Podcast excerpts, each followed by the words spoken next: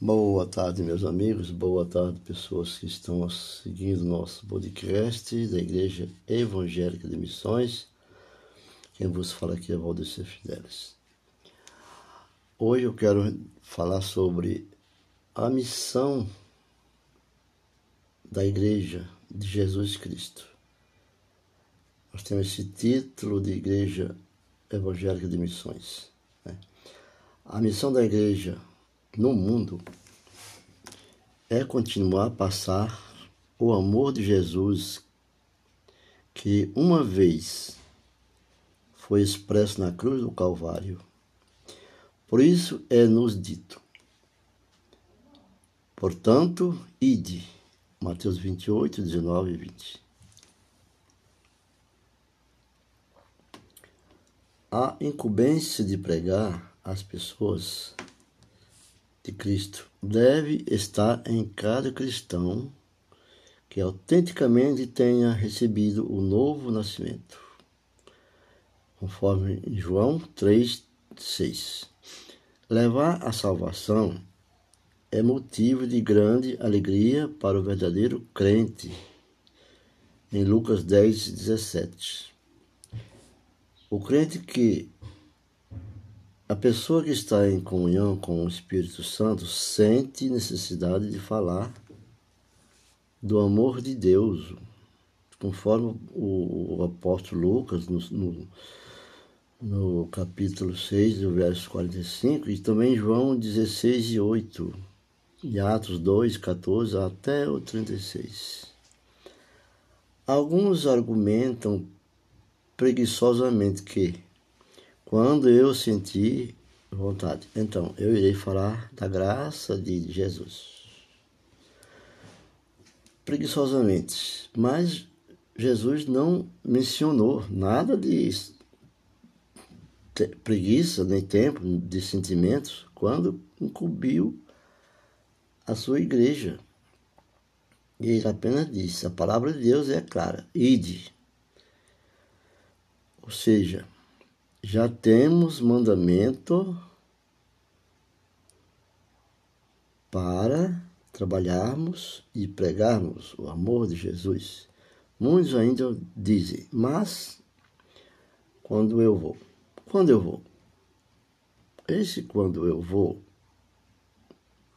é que é o problema. Quando eu vou? A hora que você decidir que vai para Jesus, quando eu vou? Acredito que a pessoa que está em comunhão com o Espírito Santo sente necessidade de falar do amor de Deus. Alguns argumentam preguiçosamente quando eu vou. Ou seja, já temos mandamento suficiente para trabalhar. Muitos ainda dizem. E essa palavra não está realmente de acordo com aquele que a Bíblia diz. Há tempo e fora de tempo né? Em 2 Timóteo 4, 2. Por isso, trabalhar, trabalhemos, pois o nosso trabalho não é vão no Senhor. Paulo escreve em 1 Coríntios 15, 58. Temos que, temos que crer que nossa mudança desse mundo é para o céu. Quais são as provas que vamos para o céu? Então, em João 14, 3, ele descreve, de dentre muitas coisas, muitas promessas feitas por Jesus, destaca-se a do arrebatamento ao céu, ao da igreja. Arrebatamento ao céu da igreja. Jesus disse: E se eu for e vos e se eu for e vos preparar lugar,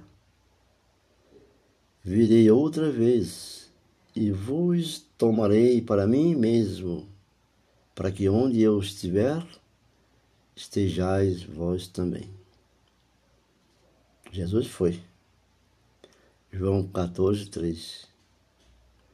A Bíblia, em vários lugares, fala do céu de maneira bem clara e da nossa ida para esse lugar glorioso. Temos alguns versículos da Bíblia que nos mostra claramente o poder da promessa da palavra de Deus, que diz: Depois destas coisas olhei, né? e eis que uma grande multidão que ninguém podia contar. Em Apocalipse 7, que é o Novo Testamento. Uma multidão que ninguém podia contar. De todas as nações, tribos, povos e línguas, que estavam em pé diante do trono e em presença do Cordeiro, Cordeiro de Deus, trajando compridas vestes brancas e com palma nas mãos. Bem-aventurados os humildes de espírito, porque deles é o reino dos céus.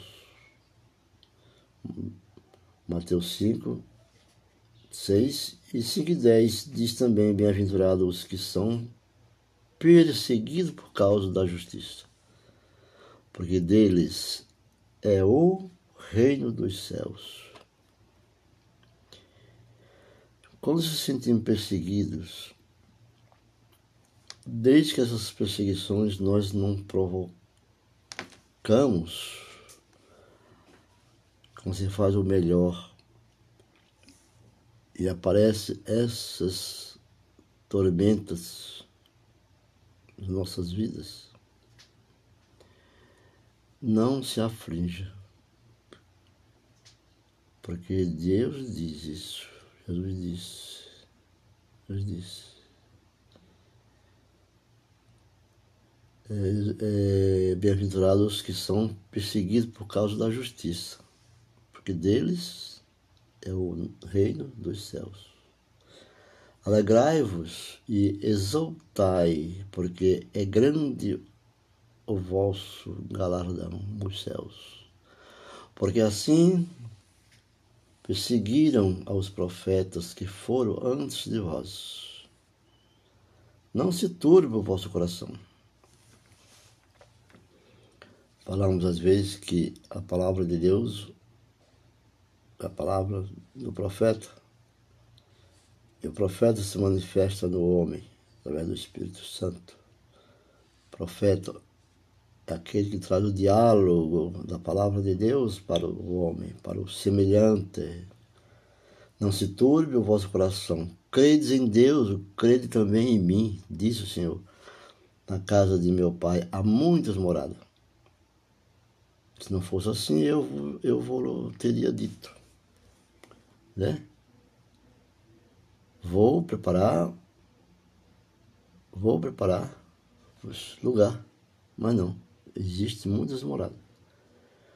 E se eu for e vos preparar lugar, virei muito outras vezes e vos tomarei para mim mesmo, para que onde eu estiver, estejais vós também.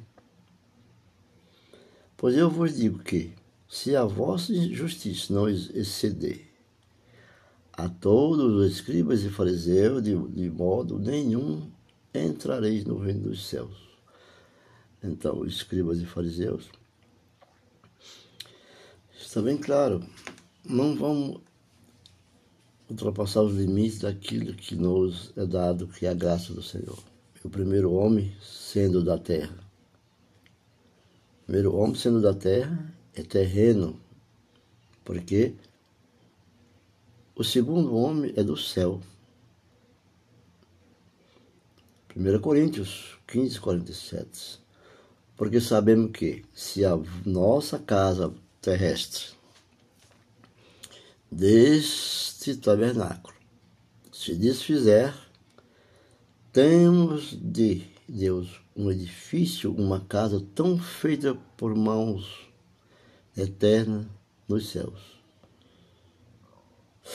Pois neste tabernáculo nós gememos, desejando muito ser revestido da nossa habitação, que é o céu.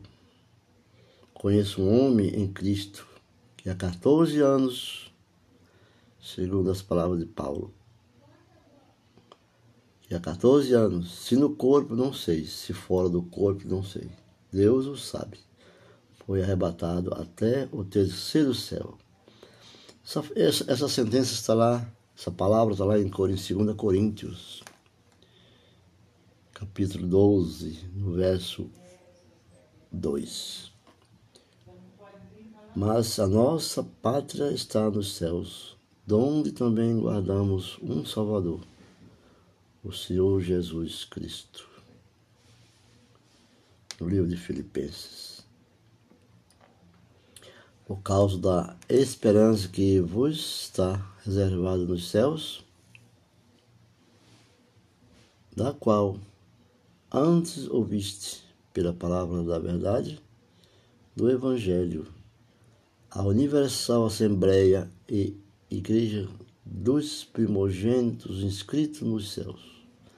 Hebreu 12, 23. Para uma herança incorruptível, incontaminável e imarcessível, reservada nos céus para vós. 1 Pedro 1 e 4. É só pesquisar e você encontrará muitos outros versículos na Bíblia. É só pesquisar nas Escrituras Sagradas, principalmente na, naquele que fala sobre os, os apóstolos. Paulo, Pedro, João, Lucas, Tiago, todos os apóstolos, Mateus. O apóstolo Paulo, Paulo fez um arrebatamento fez do arrebatamento da igreja ao céu um dos mais importantes assuntos da sua pregação. A sua pregação, assim, a sua pregação, escritos. O homem que mais escreveu sobre a igreja. Fica bem claro que Paulo não pregou teologia, Paulo pregou a igreja do Senhor. Porque Paulo diz, por quê? Se cremos que Jesus morreu e ressurgiu, Assim também aos que dormem, Deus, mediante Jesus, os tornará a trazer juntamente com Ele. É, é Dizemos-nos, pois, que isto, pela palavra do Senhor, que nós, os que ficamos vivos para a vinda do Senhor, de modo algum pereceremos, sofremos os que já dormem. De modo algum pereceremos os que já dormem, porque o Senhor mesmo descerá do céu com grande brado, a voz do arcanjo, ao som da trombeta de Deus, e os morreram em Cristo. E os que morreram em Cristo, afirma o apóstolo Paulo, é uma nova criatura. E os que morreram em Cristo ressuscitarão primeiro. Depois nós, os que ficamos vivos, seremos arrebatados juntamente com eles nas nuvens ao encontro do Senhor, nos ares, e assim estaremos para sempre com o Senhor, com o Senhor Jesus. Livro de 1 Tessalonicenses 4, do capítulo, do verso 14 ao 17. Eis aqui, vos digo em um mistério: nem todos dormiremos, mas todos seremos transformados. No momento, num abrir e fechar de olhos, ao som da última trombeta, porque a trombeta soará e os mortos serão ressuscitados incorruptíveis. E nós, seremos transformados. Por quê? Transformados. Porque é necessário que isto, que é corruptível, se revista da incorruptibilidade. E por isso que é mortal, se reviste da imortalidade. Está conforme no livro de 1 Coríntios, né, 15. 51, 53. Apóstolo Paulo deixa bem claro quando ele fala sobre isso. Porque é necessário que isso que é corruptível se revista da incorruptibilidade. Que isso que é moral se revista da imortalidade. Enquanto moral, ir para a imortalidade. Porque quando imoral, torna-se um pouco difícil. Mas tudo é possível. O arrebatamento poderá ocorrer a qualquer momento. O apóstolo Paulo, o apóstolo Pedro diz que esse dia virá como um ladrão. Segunda Pedro, né, 3:10 diz: ou seja, Cristo não será manifesto ao mundo no arrebatamento, mas somente a igreja. No fim da última semana de Daniel, por exemplo, então Cristo voltará com a sua igreja para o grande julgamento das nações, onde todo olho o verá. Mas nós temos muitas outras promessas, como a Jerusalém Celestial, o céu para que a igreja será arrebatada. Né? onde Jesus mesmo diz, nesta cidade celestial, viveremos com Jesus por toda a eternidade. O patriarca Abraão tinha essa mesma esperança. Pela fé, Abraão, sendo chamado, obedeceu, saindo para um lugar que havia de receber por herança, e saiu, sem saber para onde ia. Pela fé, peregrinou na terra da promessa, como em terra alheias, habitando em tendas com Isaac e Jacó, herdeiros com ele da mesma promessa, porque esperava a cidade que tem os fundamentos da qual o arquiteto e edificador é Deus. Né? Hebreu 11, 8 a 10 diz, né? E Abraão sabia que a terra que ele, é, que ele fora prometida aqui no mundo não era o fim da sua jornada. Pelo contrário, o fim era bem além da cidade celestial que Deus havia preparado para seus servos fiéis. Vamos deixar por aqui a palavra que todos meditem que o Senhor tenha a misericórdia do nosso povo, que abençoe grandemente essa nação brasileira, abençoe o mundo, as pessoas que sofrem. Nós não falamos para o Brasil, falamos para o mundo, que a palavra do Senhor alcançará infinitamente, né? É infinita e dura para todos os séculos. Creio que o Senhor abençoe a todos e desejamos, em nome do nosso Senhor e Salvador Jesus Cristo, que a paz reine entre as nações e os irmãos se cumprimentem uns aos outros e tenha o amor de Cristo seja mostrado no seu olhar, no seu falar, no seu proceder, no seu andar, no seu vestir, no seu comer, no seu beber, no seu trabalhar, no seu dormir e principalmente em suas orações diante do altar do Senhor. Muito obrigado e que Deus o abençoe a todos.